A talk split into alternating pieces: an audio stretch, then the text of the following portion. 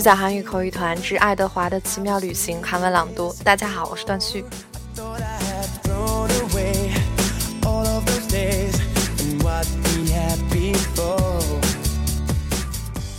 上一期我们讲到了艾比琳小小女孩带着爱德爱德华，他们一家坐船去旅行，然后在坐船的旅途当中遇到一些人，他们都对爱德华精致的打扮发生了兴趣，然后又遇到了两个小男孩，他们跟呃艾比琳发生了一段对话。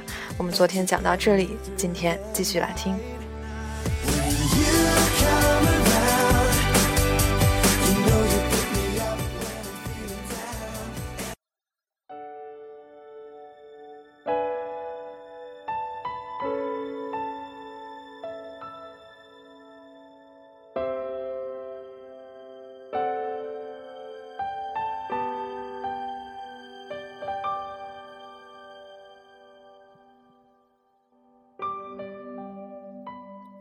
마탄과 아무스라고 하는 어린 남자 아이 둘이 특히 에드워드에게 관심을 보였어요.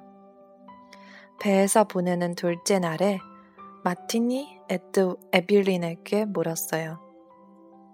저 토끼는 뭐 하는 거야? 마틴은 긴 두 다리를 쭉 뻗고 갑판에 앉아 있는 에드워드, 에드워드를 가르켰어요. 에빌린이 대답했어요. 아무것도 안 해. 아무스가 물었어요. 무슨 태엽 같은 걸 감아줘야 하는 거야? 아니, 감아주는 게 아니야. 마틴이 물었어요. 그럼 특별할 게 뭐가 있어? 에드워드라는 게 특별하지. 아모스가 말했어요. 그건 별로 특별하지 않은데? 그래. 마틴이 동의했어요. 그런 다음 한참 생각에 잠겨 있더니 말했어요. 나 같으면 옷을 저렇게 안 입어. 나도. 암스도 말했어요. 마틴이 물었어요. 옷은 맞춰준 거야? 에빌린이 대답했어요. 물론이지. 에드워드는 옷이 아주 많아. 잠옷도 있는걸? 모두 빈단으로 만들어졌어.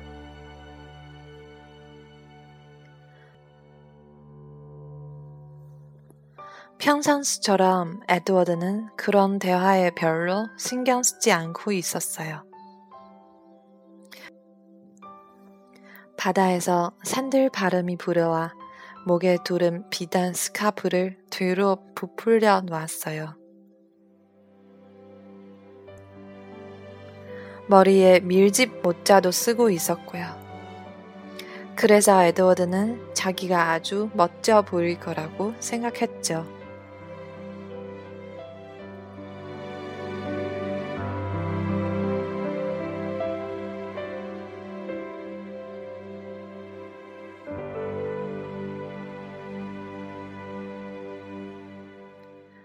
그때 누군가가 자기를 움켜주어 에드워드는 순간 깜짝 놀랐어요.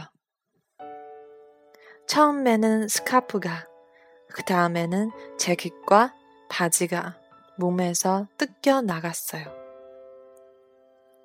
그리고 자신의 회전시계가 갑판에 떨어져 에빌린의 발치로 경쾌하게 굴러가는 걸 지켜보았죠. 마틴이 말했어요. 이것 좀 봐. 소곡도 입고 있어. 마틴이 아모스가 볼 수 있도록 에드워드를 높이 들어 올렸어요. 아모스가 소리쳤어요. 그것도 벗겨봐. 안 돼! 에벨린이 소리쳤죠. 마틴이 에드워드의 속옷을 벗겼어요. 에드워드는 이제야 신경이 쓰였죠. 기분이 몹시 상했어요. 머리에 쓴 모자 말고는 완전히 알몸이 되었거든요. 어리둥절해하며 무슨 일인가 구경하고 있던 다른 승객들도 그 모습을 보았어요. 에빌린이 소리쳤어요. 이리 줘! 에드워드는 내 거야! 아모스가 마틴에게 말했어요. 아니, 안 줘! 아모스가 순벽을 치더니 팔을 활짝 벌렸어요. 내게 던져! 에빌린이 소리쳤어요. 제발 던지지 마. 도자기로 만들어졌단 말이야. 부서질 거야.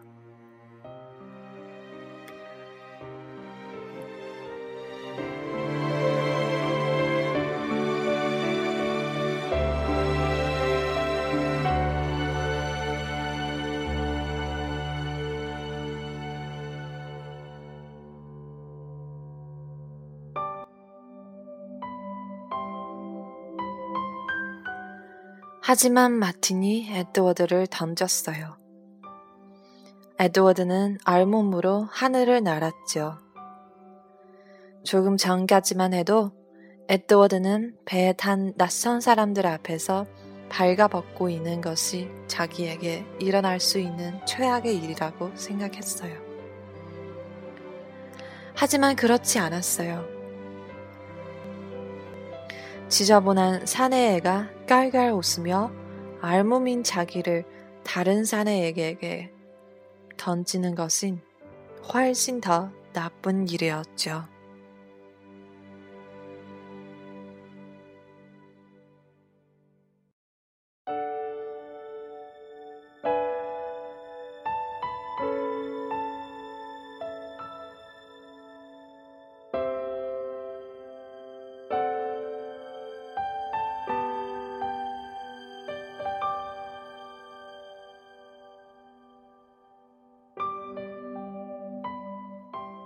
아모스가 에드워드를 붙잡고는 의기양양하게 높이 들어 올렸어요. 마틴이 소리쳤죠. 다시 던져!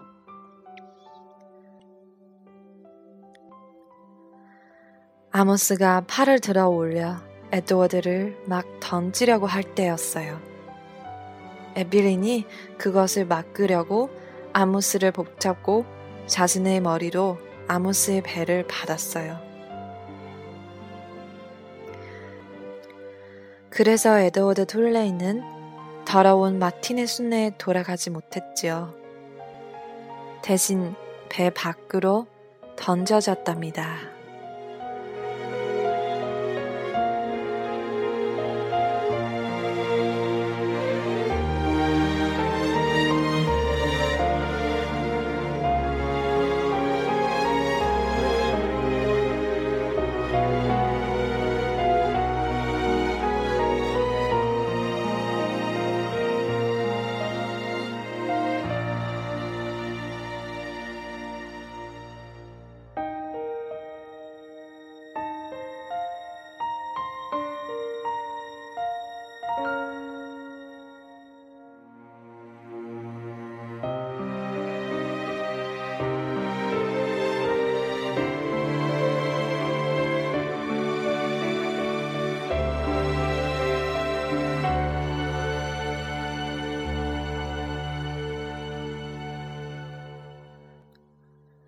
도자기로 된 토끼는 어떻게 죽을까?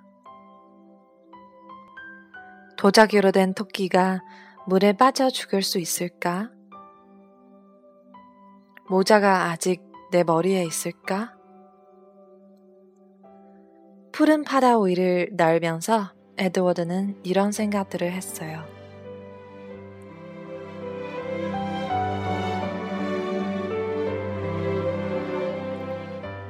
해가 하늘 높이 떠 있고 아주 오래 시간이 지난 듯한 순간 에빌린이 자기의 이름을 부르는 소리가 들렸어요.